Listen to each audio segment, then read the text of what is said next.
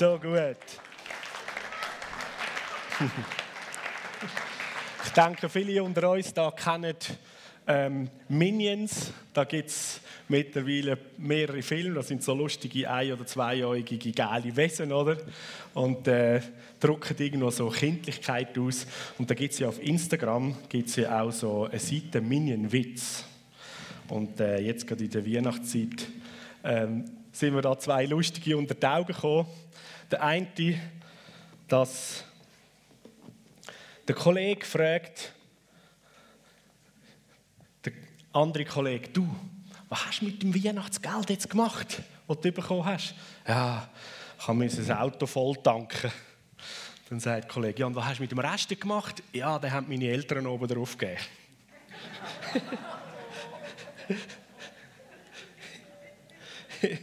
ja.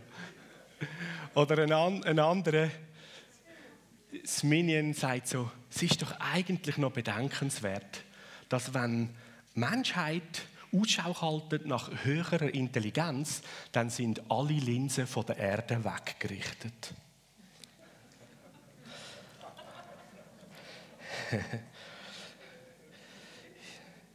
yes, Blickrichtung ist nicht schlecht. Wir feiern ja in der Adventszeit, dass eben die Person, wo, wenn man Blick von der Erde wegnimmt, aber du kannst nicht unbedingt ins Weltall suchen, sondern du musst in den Himmel, in die unsichtbare Welt hineinschauen. Die Person, Gott, Jesus Christus, er ist die wirklich höhere Intelligenz und er ist auf die Erde. Er ist auf die Welt gekommen. Das ist das, was wir jetzt in der Adventszeit ähm, feiern und uns bedenken, sagen, Jesus ist auf die Welt gekommen, der Sohn von Gott ist auf die Welt gekommen, der Retter von der Welt. Und wir sind noch in unserer Predigtserie Josef. Und vielleicht gerade so, dass es keine Verwechslung gibt jetzt, wir haben ersten Advent, also die Serie geht nicht um den Josef, den Zimmermann den Schreiner, den Handwerker, den Vater von Jesus. Das wäre auch nochmal spannend, aber äh, das ist der Josef, ist eine Figur aus dem Alten Testament, ist ähm, einer von diesen zwölf Söhnen, wo der Jakob hat, der Stammvater vom Volk von Israel. Wir sind im 1. Mose, Kapitel 41, und die Situation ist, letztes Mal sind wir stehen geblieben, der Josef ist eigentlich ungerechterweise im Gefängnis gelandet, weil er sich nicht ähm, mit reinziehen lassen hat von der Frau von Potiphar in dem Haus, wo er ja dort dann eigentlich angestellt war als Sklave und Verantwortung hat über den ganzen Haushalt und Verwalterschaft und so weiter. Und so ist er ins Gefängnis gekommen. Er ist nicht ins Bett mit ihr und hat dort im Gefängnis zwei Männer Träume deutet, die sie hatten. Und jetzt geht es da weiter in der Geschichte, dass eigentlich zwei Jahre später, nachdem der Josef da diesen zwei Traum deutet hat, hat er noch gesagt, hey, gell, bitte, wenn du wieder rausgehst, hat er zum Mundschenk gesagt, denkst bitte an mich. So, du könntest vielleicht ein Wort einlegen, da heißt im Vers später, Mundschenk hat alles wieder vergessen. Und so zwei Jahre später hat der Pharao geträumt und das hat ihn so bewegt, das können wir nachlesen, Vers 1 bis 9, hat ihn im Geist beunruhigt, heißt so dass er alle Wahrsager und irgendwelche geistlichen Leute zusammengerufen hat und hat ihnen, von ihnen wissen, was sein Traum bedeutet, aber niemand hat das können deuten. Und dort ist im Mundschenk eingefallen, hey, ich bin doch im Gefängnis und da hat es so einen hebräischen jungen Mann im Gefängnis gehabt und der hat mir meinen Traum und den Traum vom Bäckermeister ausgeleitet, das hat er am Pharao gesagt. Und so sagt der Pharao, dann lasst uns sofort den jungen hebräischen Mann zu mir bringen. Ich will wissen, was der Traum bedeutet. Und so heißt der Josef, der hat sich äh, wieder sauber gemacht, die Haare geschnitten, wahrscheinlich den Bart rasiert und sich da hergerichtet, sauber gekleidet ist er worden, so dass er vor den Pharao kommen Und dann lesen wir 1. Mose 41, Vers 15 bis 16. Der Pharao sagt zum Josef: Ich habe einen Traum gehabt, aber es kann ihn niemand deuten. Und jetzt habe ich über dich vernommen, dass du einen Traum vermagst zu deuten, wenn du ihn hörst. Und der Josef sagt dem Pharao und sagt: Das vermag ich eigentlich nicht, aber Gott wird verkündigen, was dem Pharao zum Wohl dient. Also Josef sagt so: Ja, das bin nicht einfach ich, sondern Gott kann das mir offenbaren. Und so hat dann nachher der Pharao ähm, Josef erzählt, was er träumt hat. Und der Josef hat durch die Weisheit, die Offenbarung von Gott, dem Pharao können erklären, was der Traum bedeutet. So, eins, zwei Sündig, Retour, ähm, wo wir schon in der Serie sind, habe ich auch aufzeigt, dass er den Josef wie andere Figuren in der Bibel im Alten Testament so wie eine, eine Vorschattung oder ein Bild, ein Typus, sagt man dem, ist, auch auf Jesus. Du kannst eigentlich die ganze Bibel durchlesen, auch jedes alttestamentliche Buch und kannst dir die Frage stellen, was zeigt sogar das Alte Testamentliche Buch, was zeigt das auf über Jesus, über sein Wesen, über ihn? Und du findest überall, in jedem Buch, findest du eigentlich Jesus, findest du das Wesen von Gott, erkennst, entdeckst du ihn. Und so ist die Figur beim Josef und dort eigentlich sehr bemerkenswert. So vielleicht da gerade ein erster Punkt. Ähm, der Pharao, ein Mensch, und er träumt. Gott hat zum Pharao geredet. Aber der Mensch kann eigentlich das Reden, weil das irgendwo noch verschlüsselt ist, gar nicht wirklich verstehen oder auslegen. Und es braucht jemand, der ihm das ausleitet. Der Josef, der, der eigentlich die Weisheit von Gott hat, angezapft ist, mit dem Herz vom himmlischen Vater, um das zu ähm, deuten und verstehen und den Menschen erklären. Und genau so ist es heute auch. Gott redet zu uns Menschen. Und auch oft in Träumen. Und du musst weder Gott kennen, gläubig sein oder nicht, das spielt keine Rolle. Der Pharao war nicht ein Glinus. Das ist so eine Markus, äh, Marco Büchli äh, Definition. Glinus heißt Gläubiger in unserem Sinne.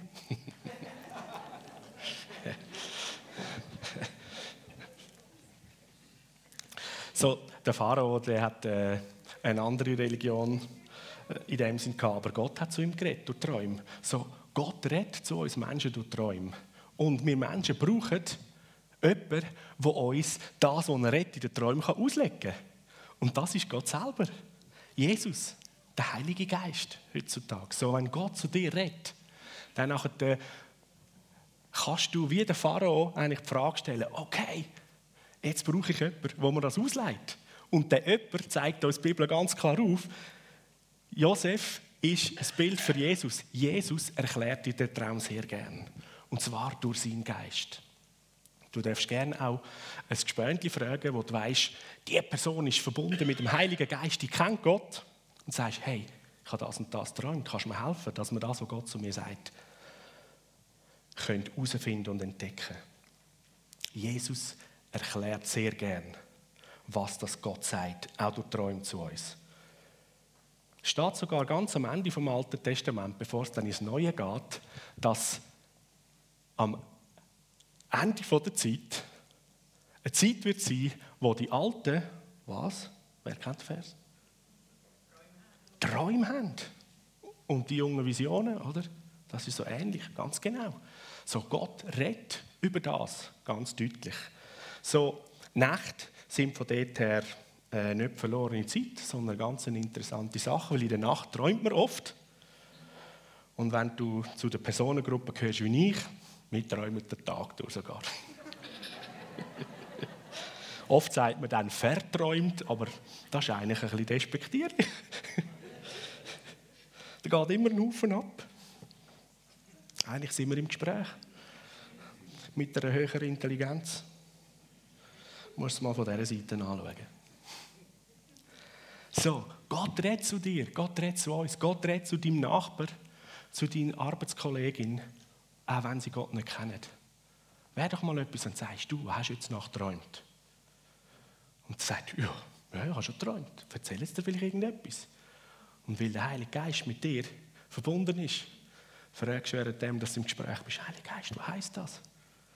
Und dann nachher bist du der Josef in dieser Situation und erklärst dieser Person, was der Traum möchte bedeuten. Und dann gibt es eine Begegnung in dieser Situation, wo eine Person merkt, wow, Gott redet zu mir. Habe ich gar nicht gewusst. Ich habe gemeint, das ist einfach eine Seelenverarbeitung, die ich habe. Dabei ist dann noch so viel mehr drin. Der Vater im Himmel liebt uns Menschen. Und er ist ein Gott, der rettet. Und er will sich auch offenbaren. Und hat dafür Jesus, den Heiligen Geist, geschickt. Also, gehen wir weiter, weiter zurück in die Geschichte. So, der Pharao erzählt, auf den Traum gehen wir jetzt nicht so gross ein. Das sind zwei verschiedene Träume, die das Gleiche bedeuten. Das erste Mal, sieben fette Kühe kommen zum Nil aus und dann kommen sieben magere und die mageren fressen die Fetten und nachher nochmal das Gleiche. Äh, eigentlich sieben Ähre, ähm, die richtig saftig und äh, fett und gut sind und dann nachher die sieben ganz magere, die kaum etwas haben und die haben offensichtlich auch die Fette verschlungen. Und der Josef erklärt dem Pharao, dass er sagt ihm, dass Gott zu ihm redet und ihm eigentlich, weil er zweimal das Gleiche träumt, einfach mit unterschiedlicher Bildsprache, dass das eigentlich eine festgemachte Sache ist von Gott und dass er das gleich wird machen. Und mit der Auslegung kommt der Josef und bringt gerade weitere Weisheit von Gott ins Spiel. Nicht nur, was der Traum bedeutet, sondern gibt ihm nachher gerade noch einen weisen Plan. Und da sagt er, jetzt möchte der Pharao nach einem verständigen und weisen Mann Ausschau halten und ihn über das ganze Land von Ägypten setzen. Und der Pharao möge handeln und Aufseher über das Land setzen und er soll in diesen sieben Jahren vom Überfluss den fünften Teil vom Ertrag vom Land erheben in Ägypten. Und so soll man Nahrung von diesen sieben künftig guten Jahren sammeln, Getreide speichern zur Verfügung vom Pharao und die Nahrung in den verschiedenen Städten aufbewahren. Und das soll dem Land als Vorrat dienen für die sieben Hungerjahre, die werden eintreten.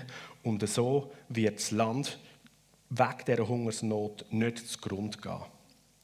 Und da heißt Vers 38, der Pharao sagt zu seinen Leuten, zu seinen Knechten, können wir irgendeinen anderen Mann, finden wie der? Weil auf dem ist der Geist von Gott. Come on. Klare Erkenntnis. So ist es klar für den Pharao, sagt er zum, Jahr, äh, zum Josef, also nachdem das Gott dir das ja alles aufgezeigt hat, habe ich das Gefühl, es gibt keinen, der diese Weisheit ähm, und Verständnis hat wie du. Also setze ich dich über mein Haus und dein Befehl soll, dein Befehl soll mein ganzes Volk gehorchen. Nur um den Thron will ich höher sein als du. Und der Pharao sagt zum Josef, schau, ich setze dich über das ganze Land von Ägypten. Dann geht es weiter. Und der Pharao nimmt den Siegelring von seiner Hand, steckt ihn an die Hand von Josef, bekleidet ihn mit weißer Leinwand, leitet eine goldige Kette um seinen Hals und lässt ihn auf seinen zweiten Weg fahren. Und man, hat, man soll vor ihm ausrufen, büget euch neu. Und so ist er über das ganze Land Ägypten gesetzt worden. Und der Pharao sagt zu Josef, ich bin der Pharao, aber ohne dich soll niemand im ganzen Land Ägypten die Hand oder den Fuß erheben. Oder mit anderen Worten, niemand soll nur irgendetwas tun, ohne dass es du nicht angeordnet hast nach einem klaren Plan. Dann machen wir das. Es wird nicht einfach in die Gegend rumgeholt und jeder macht und tut, was er will. Sondern die Weisheit vom König, vom Josef, vom neuen König, soll umgesetzt werden.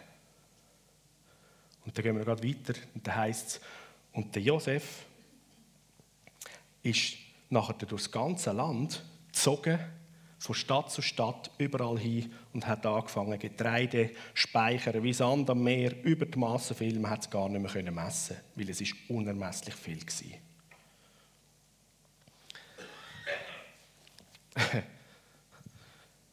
so ganz am Anfang von dem Kapitel, die Josef hockt noch im dunklen Loch, da war ein Vers, so aus dem Loch raus hat es Josef geholt zum Pharao so wie der Predigtitel von heute Morgen sein, From Zero to Hero. Der Josef war eigentlich ein Nichts, unbeachtet in dem Gefängnis. Und schwupps findet er sich wieder in der obersten Position als König über Ägypten eingesetzt vom Pharao. Warum? Zum Land retten vor einer tödlichen drohenden Hungersnot. Und die Geschichte geht nachher weiter. Er hat nicht nur sein eigenes Land oder das Land Ägypten, wo er drinnen gefangen war, gerettet, sondern eigentlich alle umliegenden äh, Länder. Das heisst, auf der ganzen Welt war Hungersnot und sie sind kaufen auf Ägypten.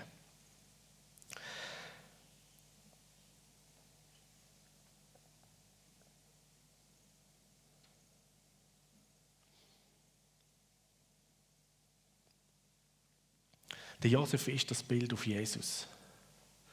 Jesus ist auf die Welt gekommen als Kind zum Menschen retten. In erster Linie sein Volk Israel, der Messias können sein. Das zweite aus Israel dann die ganze Welt. Es ist noch bezeichnend, wie da der Pharao der Josef einsetzt, sagt, hey, ich setze dich ein und dies Wort gilt. Das erinnert mich an die Stelle, wo Jesus am Jordan steht und tauft wird vom Johannes und dann heißt, der Himmel reißt auf und der Stimme, Vater im Himmel sagt, das ist mein geliebter Sohn, auf ihn loset, oder? Etwa eine ähnliche Situation. Von Gott selber ist Jesus eingesetzt worden als der König über Himmel und Erde. Und sein Auftrag war, Lebensrettung zu bringen. Kannst du mal die letzte Folie ähm, aufleuchten? Ich habe da wieder so eine Gegenüberstellung gemacht, so Josef und Jesus. So, für was der Josef da steht in diesem Abschnitt. So, der Josef ist aus dem Loch erhöht worden zum Herrscher über Ägypten. Und Jesus ist vom Tod erhöht worden auf den Thron über Himmel und Erde. Im Vers, ich muss gerade schnell schauen, da haben wir es. Im Vers 46 ist beschrieben, 1. Mose 6, 41, Vers 46 heißt, der Josef war 30 gewesen, als er zum Gefängnis rausgekommen ist und dann erhöht wurde vom Pharao und er ist durch ganz Ägypten, durch das ganze Land gezogen und hat angefangen, seine Aufgabe zu machen. Jesus heisst es, mit 30 hat er seinen Dienst angefangen und was hat er gemacht? Er ist durch das ganze Land Israel gegangen und hat die Botschaft vom Königreich vom Himmel verkündet. Vorratshäuser sind übervoll gewesen. Bei Jesus ist das Gleiche. Im Himmelreich hat es Überfluss, sagt genug. Im ganzen Land Ägypten heißt es, hat es Brot gegeben. Es hat genug zu essen gehabt. Und Jesus sagt, ich bin das Brot vom Leben. Er hat eigentlich das Lebensbrot austeilt. Oder eine andere Stelle, wo Jesus sagt in der Bergpredigt, glücklich sind die, die hungrig sind und durstig sind, weil sie werden gesättigt werden, oder?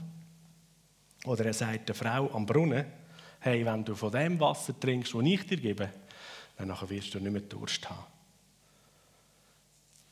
So wie der, Jesus, äh, der Josef so ein Bild war, und man in dieser Begebenheit von Ägypten, von dieser Hungersnot sieht, ist das eigentlich das Bild auf das von der Menschheit, vom Volk von Israel und was Jesus gemacht hat.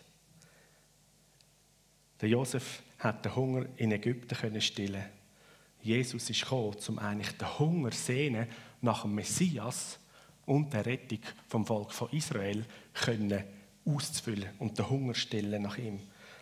Die ganze Welt ist aber zusätzlich auf Ägypten gekommen, kaufen, weil die auch Hunger hatten. Und genauso bei Jesus. Er stillt den Hunger von jedem Mensch von der ganzen Welt. Es heißt im Neuen Testament, dass im Himmelreich Gewalt angetan wird, weil alle drängen rein, weil sie möchten Teil sein im Königreich vom Himmel. Das ist ein Hunger in der Menschheit nach ja, nach wahrem Leben. Das ist der Hunger nach Gott. Jeder Mensch sucht. Jeder Mensch ist hungrig. Nicht jeder Mensch kann es gleich definieren oder verstehen, nach was er genau sucht. Aber das ist ein Hunger.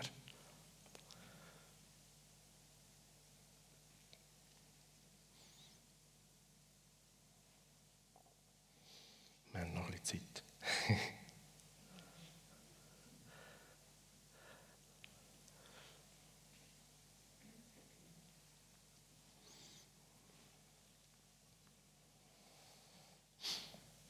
Kannst du dich vielleicht noch erinnern an deine Zeit, wo du Jesus noch nicht kennt hast? Und wie ist das, wie ist das gewesen? Hast du auch Hunger gehabt, Sehnsucht, ein Suchen nach jemandem, nach etwas, wo wahren Sinn gibt? Oder da ist irgendwo ein Loch im Herz, in der Seele, wo ich füllen will, wo gestellt sein Und was ist passiert, wo du Jesus kennengelernt hast? Wie fühlt es sich jetzt an? Bist du gesättigt? Oder ist da immer noch Hunger? Die Einladung von Jesus ist immer noch da. Kommt zu mir. Und er will uns satt machen. Der Hunger, es hat immer genug bei ihm.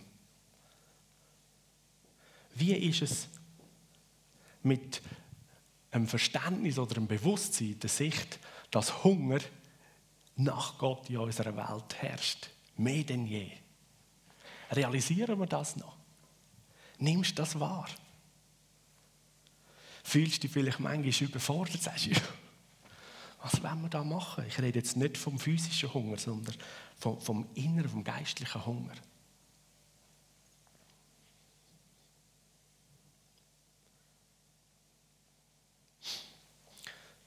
So wie der Josef ein Bild ist für Jesus, so sagt ja das Neue Testament, dass Jesus, der der König ist von Himmel und Erde, dass er ein Lieb hat. Und der Lieb ist gemeint. Der Lieb bist du und ich. So sind wir zusammen mit Jesus jetzt in dieser Position oder in dem Dienst, in dem Auftrag, können das Brot vom Leben zu verteilen. Können die Vorratshäuser auftun vom Himmel, damit Menschen, die Hunger haben, den Hunger gestillt haben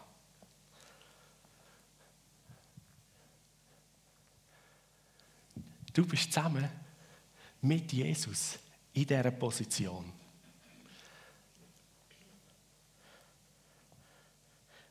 Was ist so die Vorstellung von dir, wie du dich siehst? Siehst du Kinder noch so als unbedeutend, als ein Null, ein Zero?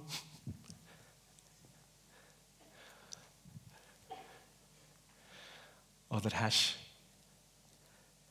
du schon begriffen und angenommen, was Gott sagt, hey, ich habe dich mit Jesus zum Held, zum Hero gemacht. Mit Jesus bist du in die Position gesetzt, auf den Thron und in die Position Zugang zu allen himmlischen Ressourcen und Vorräten zu haben, um zu verteilen.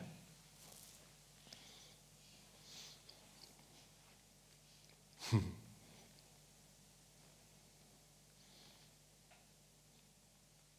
wenn wir die Gegenüberstellung haben, Jesus stillt den Hunger der ganzen Welt. Wie macht er es? Indem, dass er dich und mich hat, indem, dass er gemeint hat. Und unsere Weihnachtszeit ist einmal mehr eine grossartige Gelegenheit, weil wir thematisch schon drin sind, können den präsentieren, den vorstellen, Jesus, wo das Lebensbrot hat, wo Hunger stillt.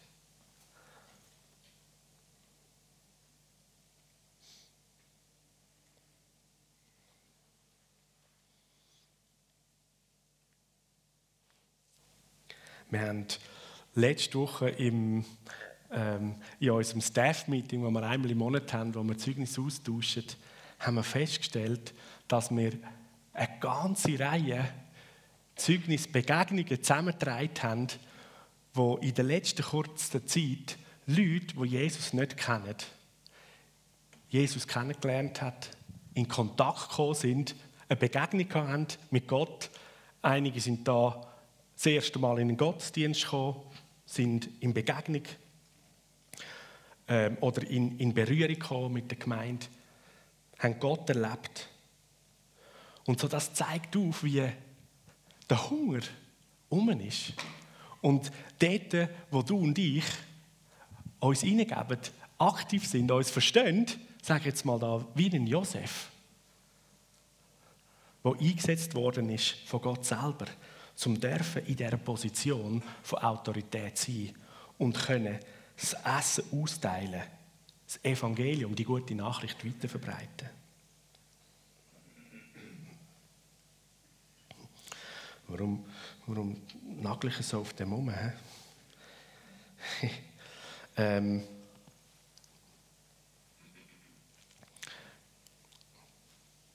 es hat einen Grund. Hey, äh, Angela, kannst du kommen? Die Angela hat das Bild gemalt. Und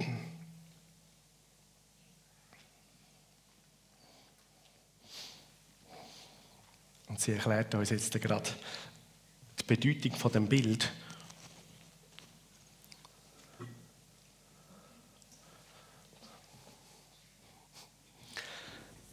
Und so noch, bevor du es erklärst, so vorausschickend dazu, wie es der Florian schon gesagt hat, auch letzte Woche, wo wir in His Presence, oder vorletzte Woche ist es in His Presence Woche gehabt Gott hat etwas da. Er hat etwas, etwas deponiert und freigesetzt bei uns. Aber ich glaube, es ist noch nicht ganz zu Ende, was wir heute Morgen machen wollen. Und es verbindet sich so gut auch mit, mit, mit dem Text gerade von heute, mit dem Josef von dem Bild. Der Josef, der das Bild ist für Jesus. Der, der eingesetzt worden ist, in höchste Position und Autorität, um ein ganzes Land retten, eine ganze Nation retten und darüber aus mehr als nur die eigene Nation. Und verbunden mit Jesus, der gekommen ist, um nicht nur das Volk von Gott, sondern die ganze Welt können Rettung bringen und eben Hunger zu stillen. Und mit dem verbunden sind wir jetzt, weil wir der Lieb von Jesus sind, sind genauso mit Jesus erhöht in die Position. Also, Angela. Das Bild heißt Weide meine Schafe. Ich höre seit Monaten den Satz: Weide meine Schafe. Liebst du mich? Dann weide meine Lämmer und hüte meine Schafe.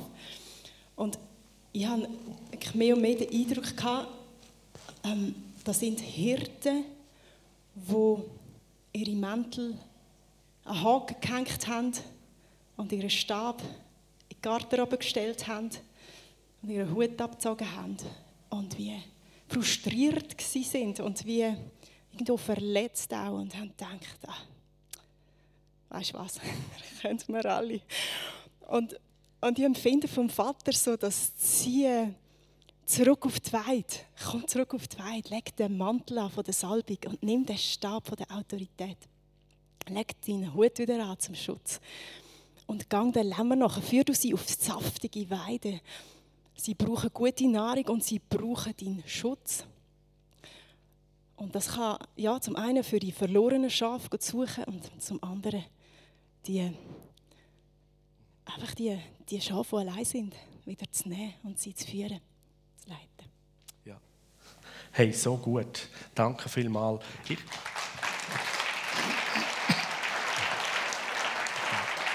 Bleib noch. Es ist wirklich bezeichnend.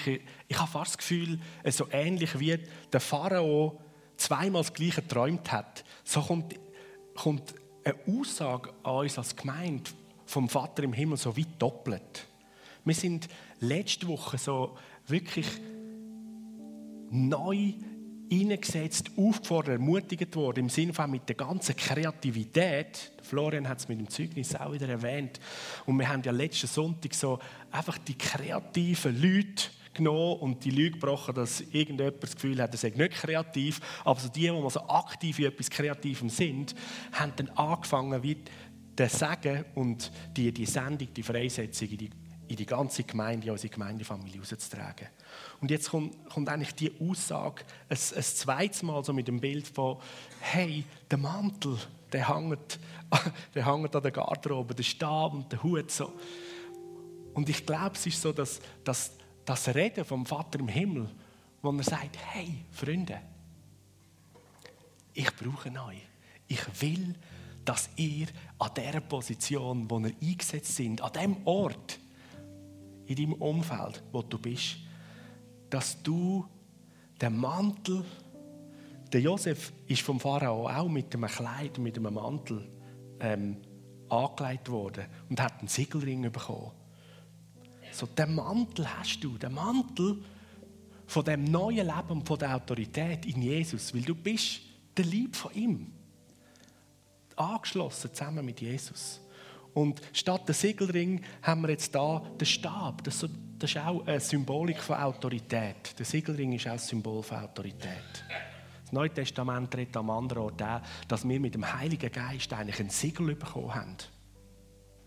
Und so, so der Hut ist jetzt eine andere Art von Kronen, oder? Aber ja, leg so den, den, den Hut oder die Krone vom Heil und von dem, wer du bist in Christus, leg es an. Und so möchte ich sehr gerne heute Morgen noch ein zweites Mal mehr oder die Gelegenheit geben, dass wer immer das will und du sagst, hey, ja, Gott redet zu mir. Komm, der Vater im Himmel lädt dich ein. Steh wieder neu drin. Leg deinen Mantel an. Es ist Zeit zum Brot verteilen.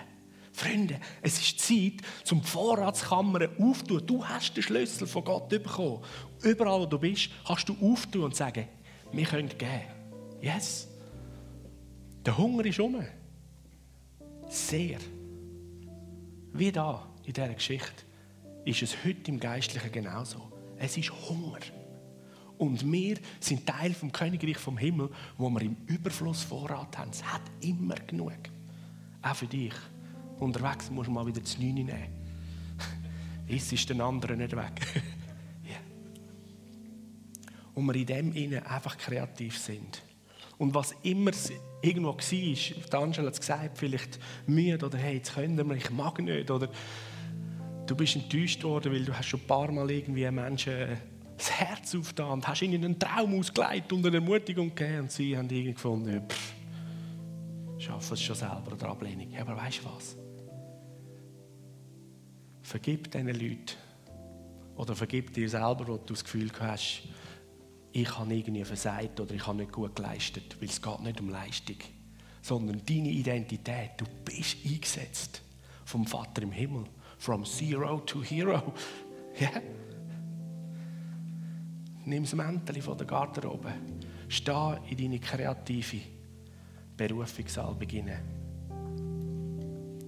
Und im Wissen, dass Gott zu den Menschen redet, auch zu den Leuten in deinem Umfeld, bist bereit, dass du wie in Josef in dieser Situation kannst reinstehen und weil der Geist Gottes mit dir ist, du beschenkt bist, dass du den Menschen kannst sagen, was Gott zu ihnen sagen will. So lade ich uns ein, an dem Ort, wo du bist, wenn du sagst, yes, ich will den Mantel wieder neu anlegen. Die Aussage war ja da, so, weid meine Lämmer oder hüt meine Schafe. Da geht es nicht nur um, äh, um Christen, sondern jeder Mensch ist eigentlich ein Schaf in dem Bild von Gott. Die einen sind verloren, die anderen sind in der Herd. Aber es gilt alles, können zu finden, zu pflegen, zu hüten und ihnen Nahrung zu geben. Den Verlorenen muss man vielleicht das erste Mal recht Wasser und zu essen geben und sie zurück nehmen. Und dann gibt es andere Schafe, die sich da so nicht und gut in der Herde sind, dickes Fell, sich wachsen lassen, dann kannst du das Fell mal schoren. Der dient es zum Sagen. Kollekte.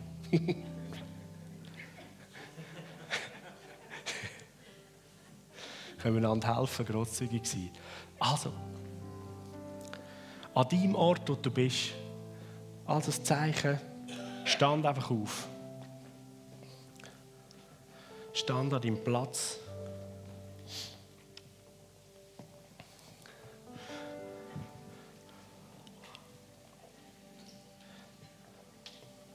Und dann machen wir doch wie so ein sinnbildliches also, ich habe jetzt halt gerade so ein Mäntel, oder? Das da hängt. So, es hebt. Jetzt habe ich es genommen. So, wenn du bereit bist, dann sagen wir, Vater im Himmel, danke, dass du mich in eine Position hineingestellt hast. Als dein Kind, als ein Königskind. Und ich jetzt darf mit dir, Jesus, das Brot vom Leben austeilen.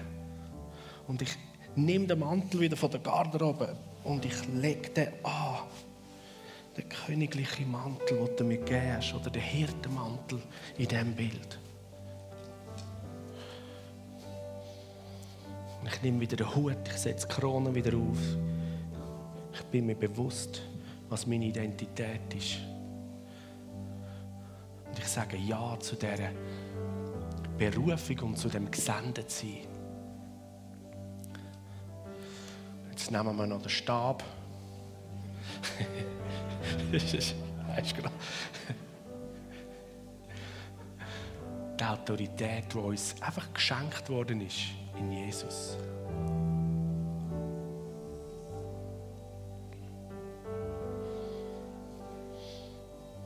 Und so mache ich den Schritt in die vorbereiteten Werke von dir auch in dieser Weihnachtszeit und darüber aus. Du bist Brot vom Leben.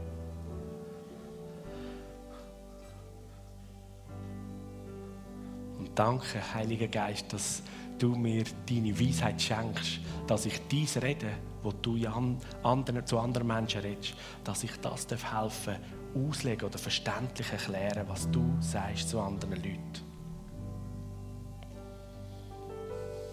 Danke, dass ich zum Segen gesetzt bin für diese Welt.